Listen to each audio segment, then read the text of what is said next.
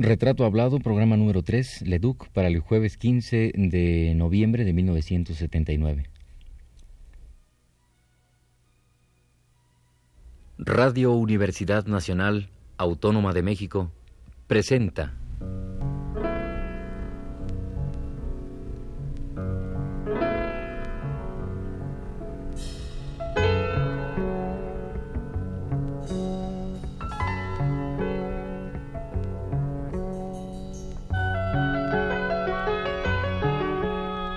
Retrato Hablado.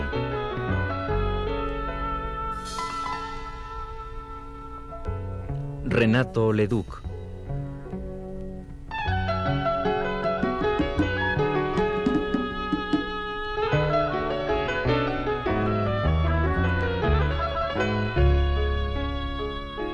Un reportaje a cargo de Elvira García.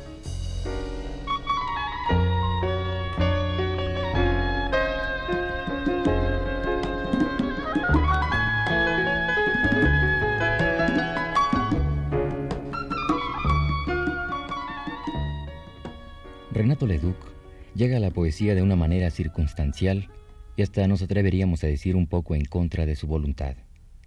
Hijo del periodista Alberto Leduc, Renato vive en un ambiente de lecturas constantes.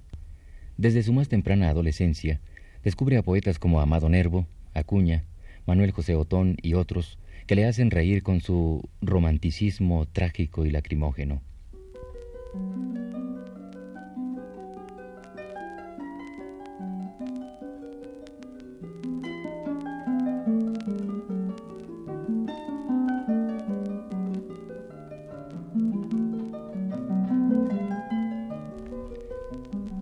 Para Leduc, un hombre recio, hecho en la lucha, en la vida diaria de la parranda en la calle, estos señoritos de la poesía amorosa le parecen el colmo de la cursilería.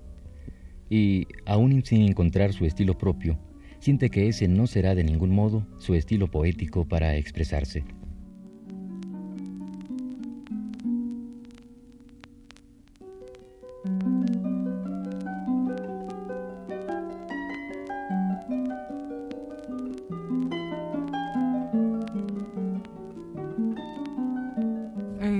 Quisiera que eh, empezáramos a hablar un poco del, de su creación poética.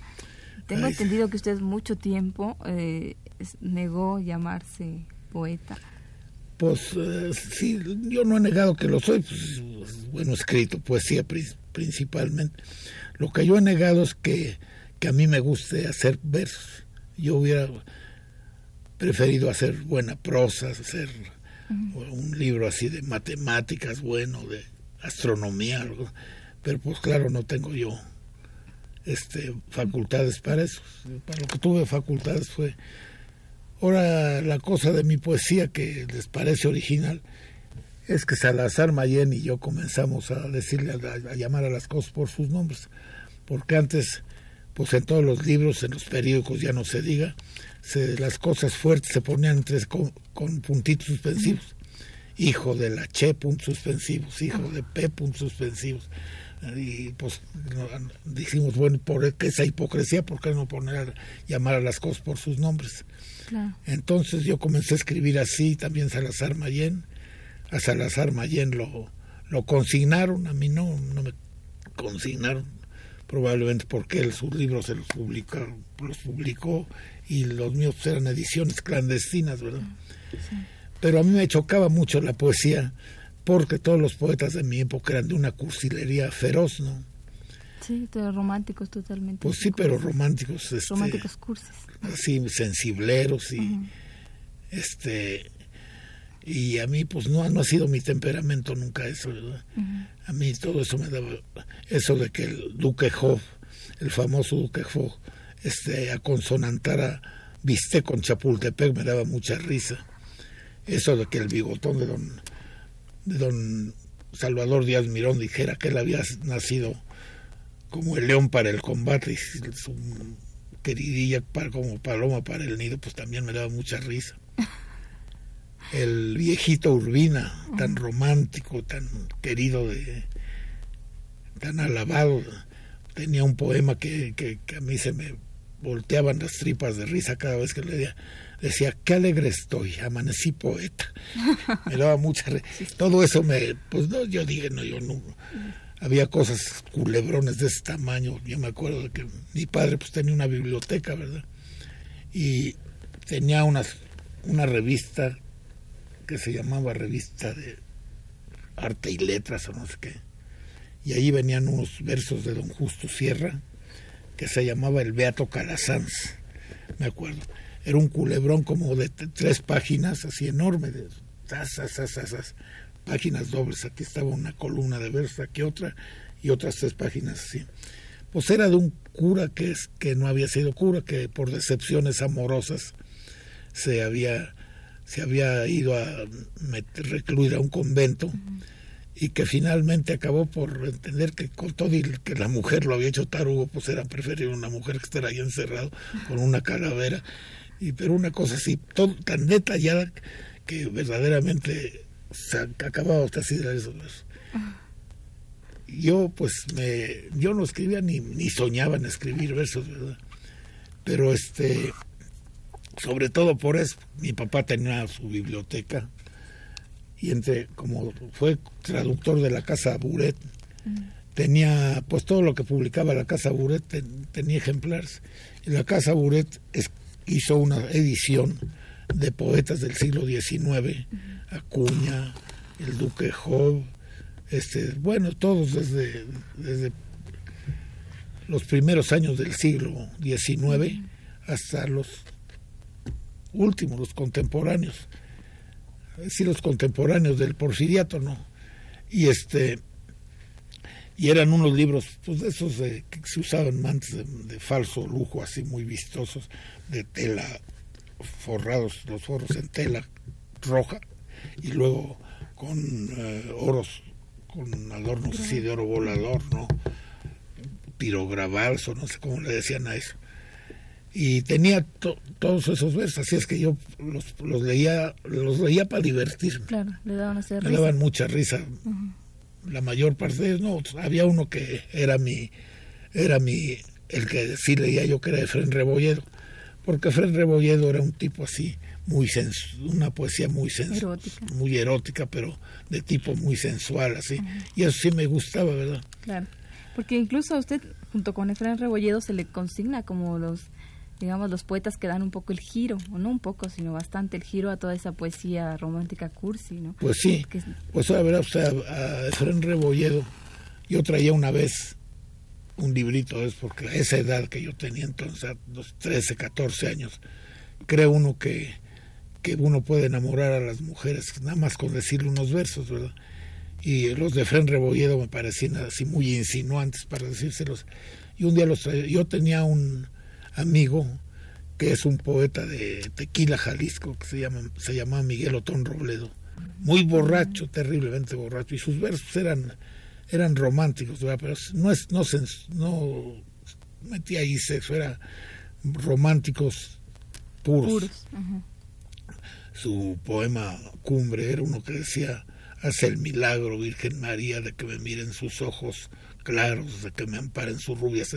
De ese tipo eran este, pues este Robledo era amigo, era muy borracho, pero muy borracho, ahogado, se ahogaba de borracho. Y a mí me quería mucho y siempre me iba, había sido telegrafista, lo habían corrido, pues por borracho, ¿verdad? Luego estuvo trabajando en el periódico ese que se llamaba El Demócrata, periódico de los primeros periódicos revolucionarios que hubo de, de un señor, ¿cómo se llamaba? Este, ahorita le digo, fue famoso ese tipo. Entonces, este, Robledo escribía es, y le gustaba decir era poeta porque tenía hasta un poeta Machado escribió un poema donde decía que quería ser que, que hubiera querido ser antes que poeta buen banderillero verdad y entonces este le escribió una cosa contra Machado diciendo que él no que lo que no quería ser un chulo del que lo que quería era ser un buen poeta contra bueno, pues este, ese sí era poeta, pero de eso a todo meter, romanticón y, y se creía el Berlén, porque andaba todo mugroso, usaba unas corbatas y un sombrero todo lleno de grasas y de ala ancha y, y muy briago. tomaba ajenjo, ajenjo rebajado con catalán.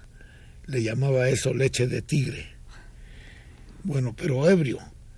Y a mí siempre me... Yo este, trabajaba en el telégrafo en la noche entonces. Fue cuando, este, antes de irme para trabajar yo de noche ahí en el telégrafo, para ir precisamente a la preparatoria, que estaba yo entrado de día, trabajaba ahí, y me iba a echar sablazos así en verso, ¿verdad? muy chistoso, como decía Renato, olvidando las leyes del recato, llego a tu palacete, cuete, a más no poder, ¿qué le vamos a hacer? Y es preciso que emprenda de atenciones debidas a mi enjundia y mi linaje, me preste sin demora dos tostones para comprar un piano y un tompeate. Decía, así eran las, las los hablados que me echaban, pues me daban redes y le mandaba yo, pues 50 centavos, un peso, que entonces era mucho, ¿verdad?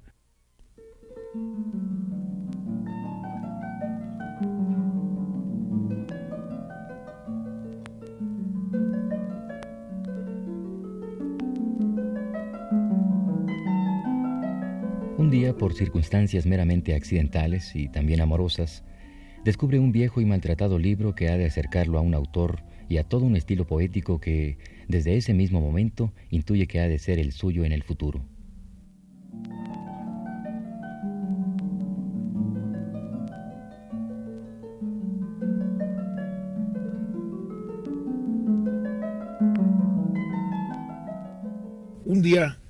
Había una cantina que estaba ahí contra esquina de la cámara que se llamaba El Submarino, que estaba ahí cerca del telégrafo, el telégrafo está adelante, ¿verdad?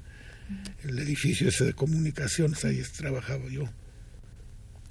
Entonces, ahí vendían muy buenas tortas y un día para entrar de noche llegué ahí como a las 7 de la noche, ya yo entraba a las 8 ahí a trabajar y este me metí a comerme una torta y traía yo el libro ese de de Efren Rebolledo, que se lo quería yo, andaba yo ahí este, enamorando a una muchacha que nunca me hizo caso, que se llamaba Elvidita, pero nunca me hizo caso Elvidita, ¿verdad? Ni le interesaban los versos, ni mucho menos. Y, y traía el libro para, para regalárselo, nuevecito el, libro ese de Efren Rebolledo. Llegué allí, llevaba yo mi libro allí con un periódico para que no se ensuciara pedí una torta y una cerveza y llegó en esos Robledo, se sentó ahí. Ya le dije que tomaba, tomaba, no tomaba cerveza, tomaba aguardiente, ¿verdad? Tomaba unas cosas que se llamaban Drax, que era un aguardiente, una especie de ponche, pero no caliente, sino frío, muy fuerte. Y este pidió un ponche, digo un Drax de esos. y, y luego vio el libro ese que lo traía yo y lo vio y me lo me dijo te, te lo cambio por eso los dos son libros de versos. Pero el que traía él era un libro así todo mugroso y desencuadernado y, y, mi librito estaba nuevecito verdad valían creo que entonces valía muy barato todas esas cosas. Así el libro de lujo ese valía creo que cuatro cincuenta o cinco pesos. A la rústica valía 75 centavos.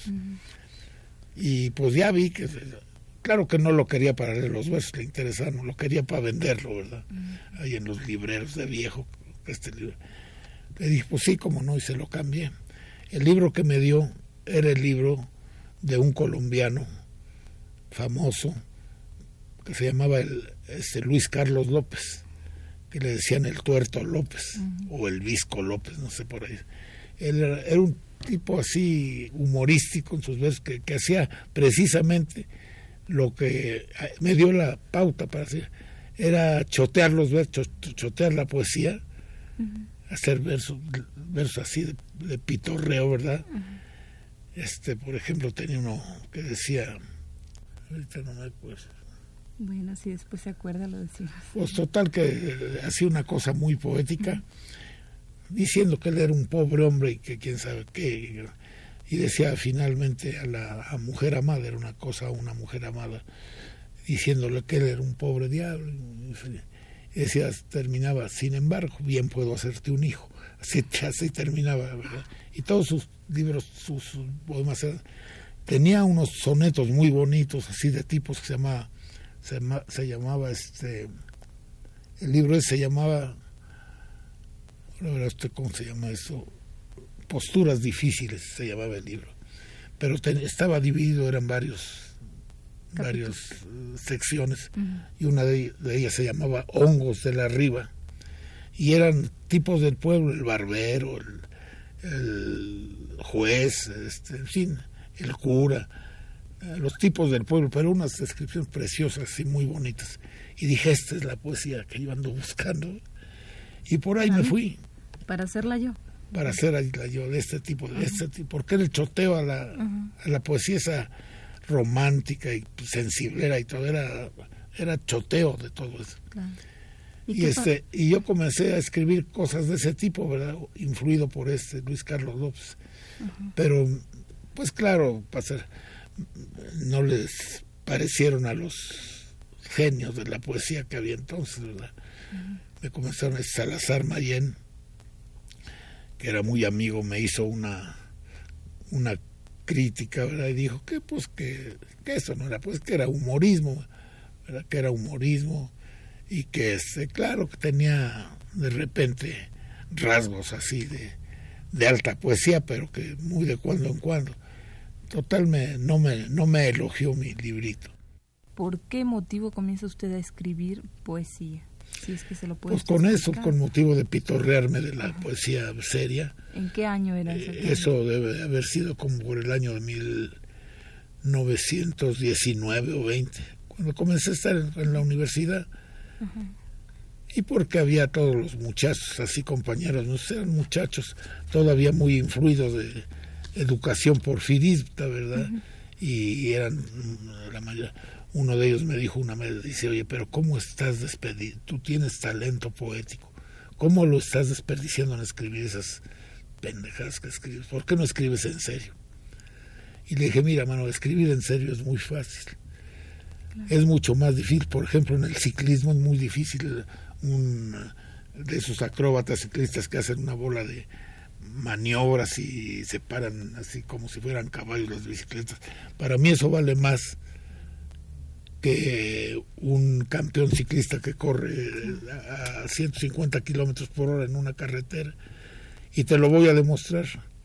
Entonces escribí una parte de mis poemas es que han publicado que se llama Poemas deliberadamente románticos, que es pues es el choteo de la cosa romántica, ¿verdad?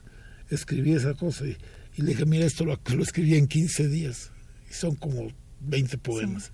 No me costó ningún trabajo hacerlo.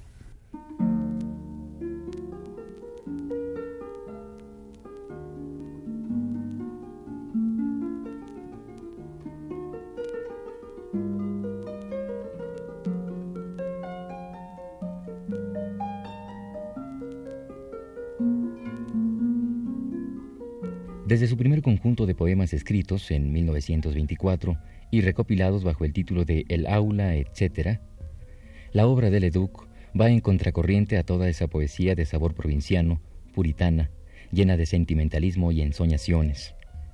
La suya, la de Leduc, es una poesía cargada de erotismo, de sensaciones que no se esconden tras el uso de palabras decorativas.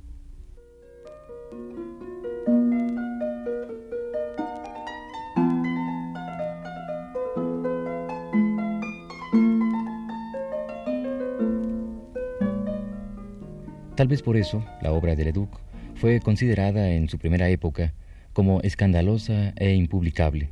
Por eso, los poemas de Leduc se transmitían oralmente o se publicaban a escondidas y eran leídos por los estudiantes preparatorianos, quienes fueron desde un principio los más fieles admiradores de su obra. Uno de sus lectores de aquel tiempo habla de la obra de Leduc. Señor Martínez de la Vega, ¿Podría usted eh, platicarnos cuándo conoce usted al señor Renato Leduc y en qué circunstancias? A mediados de los 20, cuando yo llegué a la preparatoria, establecí contacto y me asumé a la leyenda de Renato Había un tipo de poesía espléndida, muy original, pero no se podía conocer toda en los libros porque no había la libertad de lenguaje de que hoy disfrutamos y a la que ha contribuido, entre otros escritores mexicanos, Renato Leduc.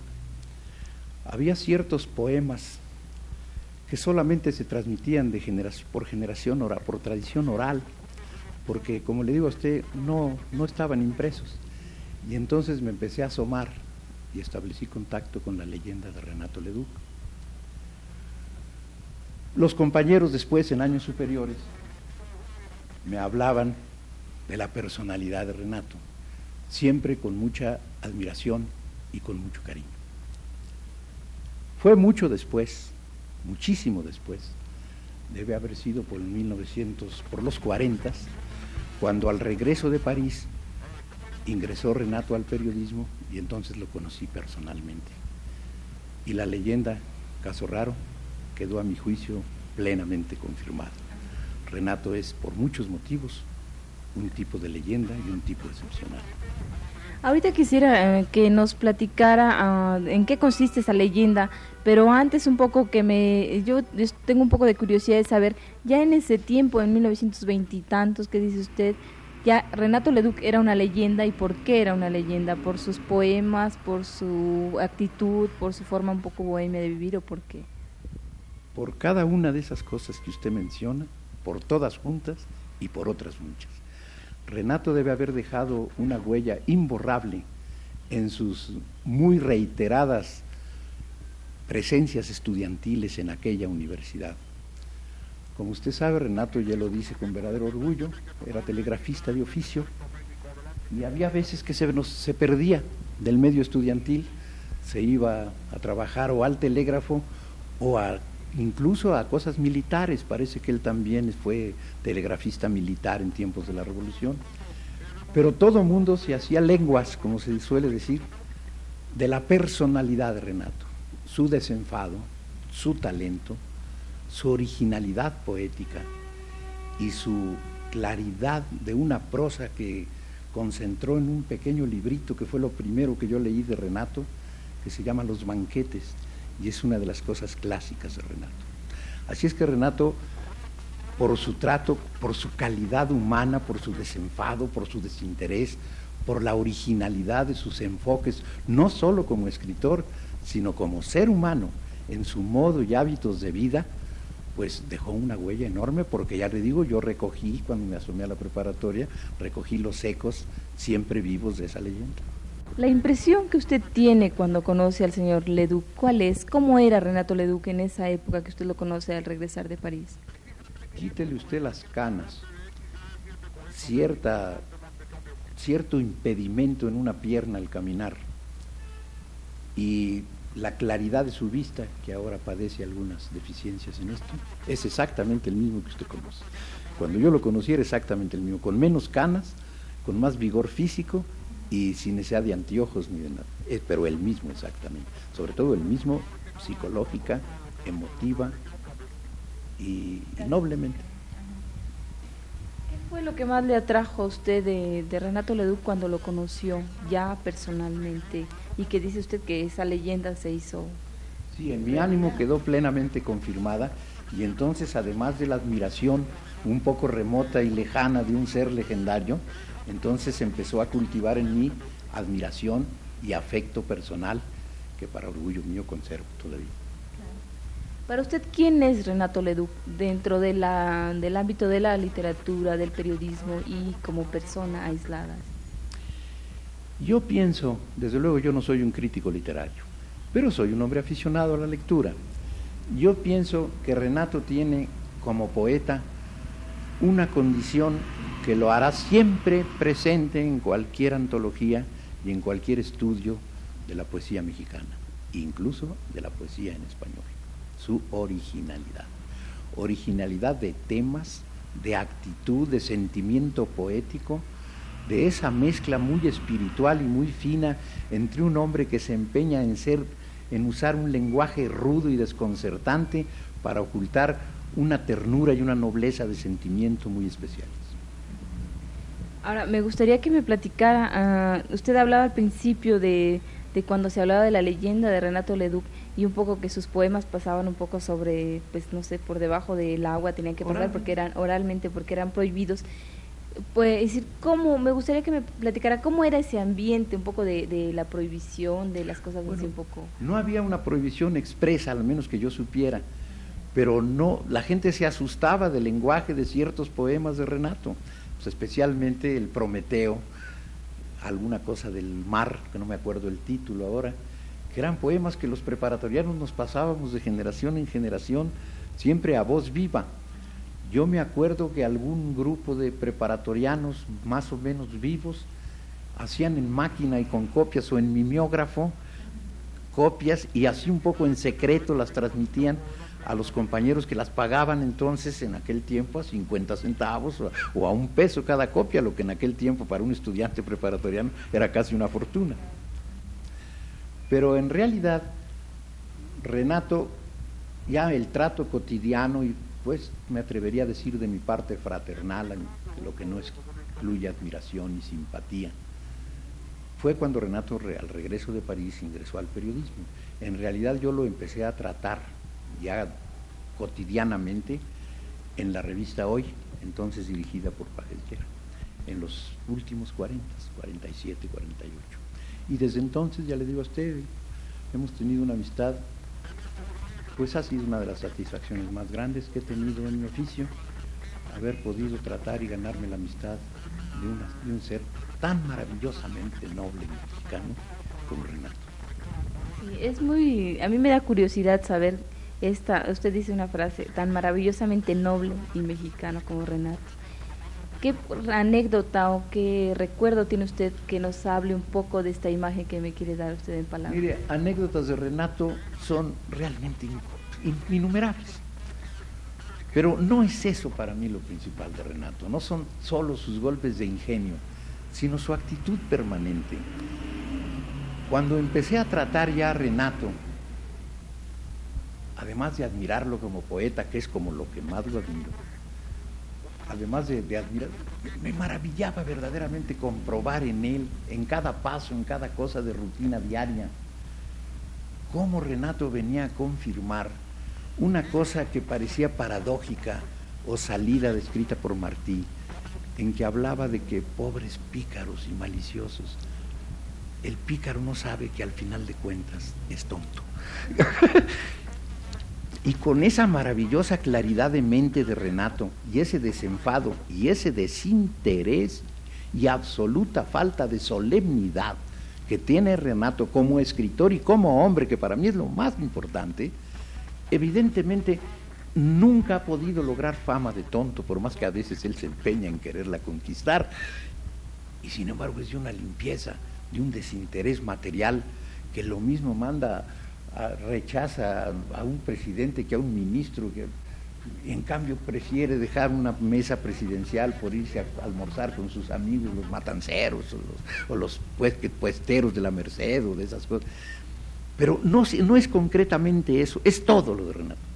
Es que es una enseñanza para nosotros, incluso, repito, perdónenme, más que como poeta, más que como escritor, como ser humano.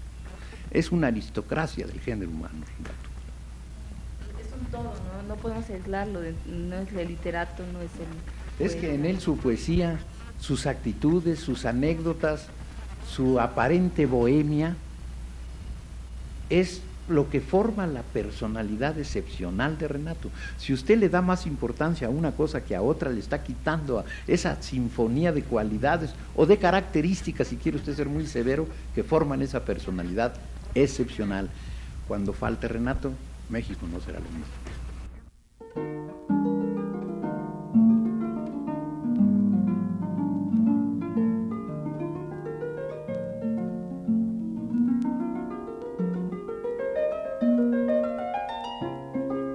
La obra poética de Leduc surge aislada y tampoco se ubica dentro de las nuevas corrientes poéticas que han de surgir a mediados de los años 20. El antecedente más cercano de Leduc es Efrén Rebolledo, quien es el primer poeta que habla de erotismo, rompe con la idealización amorosa y habla directamente del contacto físico de la pareja. Muerto tempranamente Rebolledo, surge más tarde Renato Leduc, quien ha de quedar como un poeta solitario, cultivando una poesía tan desenfadada que ni siquiera es necesario etiquetarla.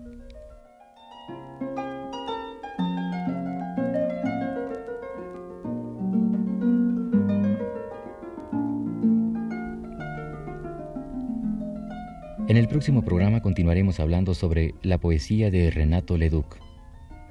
Dejaremos también que el mismo Leduc nos explique por qué nunca coincidió con grupos poéticos y literarios como el de los contemporáneos.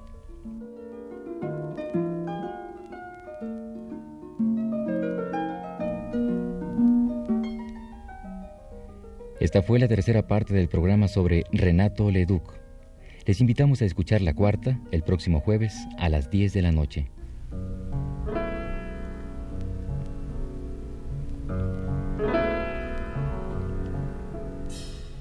Radio Universidad Nacional Autónoma de México presentó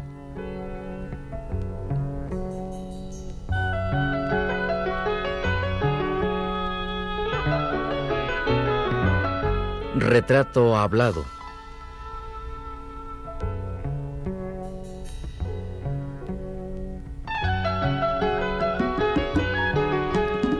Renato Leduc.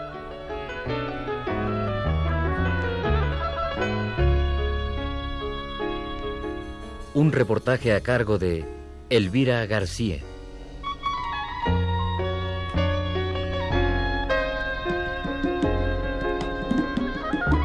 Realización técnica a cargo de Héctor Robles, en la voz de Fernando Betancourt.